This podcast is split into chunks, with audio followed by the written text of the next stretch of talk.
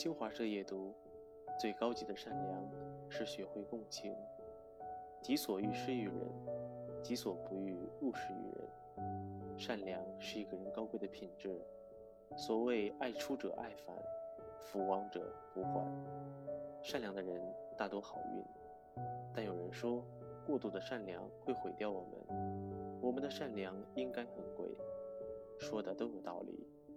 而我觉得，只有学会共情的人，才能把握好善良的尺度，才能用合适的方式与人为善。最高级的善良，一定要学会共情。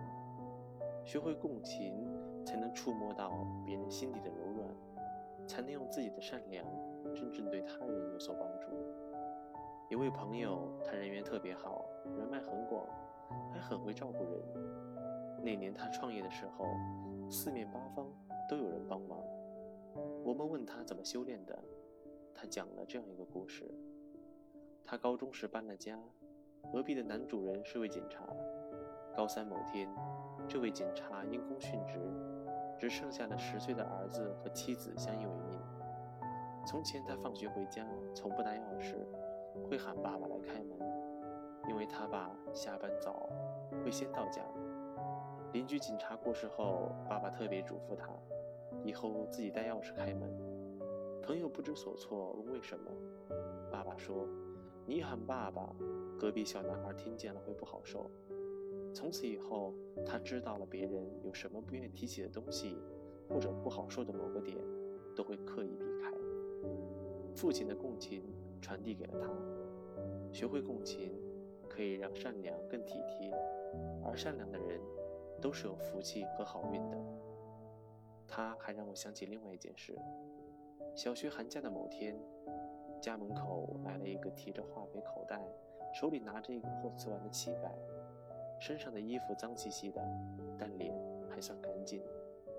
恰好一个邻居在我们家串门，就说了个随便给个剩馒头让他走就行。但是奶奶放下手里的筷子，跟妈妈说：“把刚出锅的馒头分一半给他。”又让爸爸拿点钱给他们。那人接过馒头，坚持不要钱。最后，爸爸把钱塞给了他。邻居不解，一直在说风凉话，还说我们真有钱。奶奶叹了一口气，说她为了养活爸爸和姑姑几个孩子，当年也跟人讨过饭。给她印象最深的就是有一家人给了她一个玉米面的窝窝头。这件事情给年幼的我造成了很大的冲击，铭记了一生。很多时候，自己善待别人，其实就是在善待自己。最高级的善良，必定要学会共情。己所欲，施于人。与君共勉，晚安。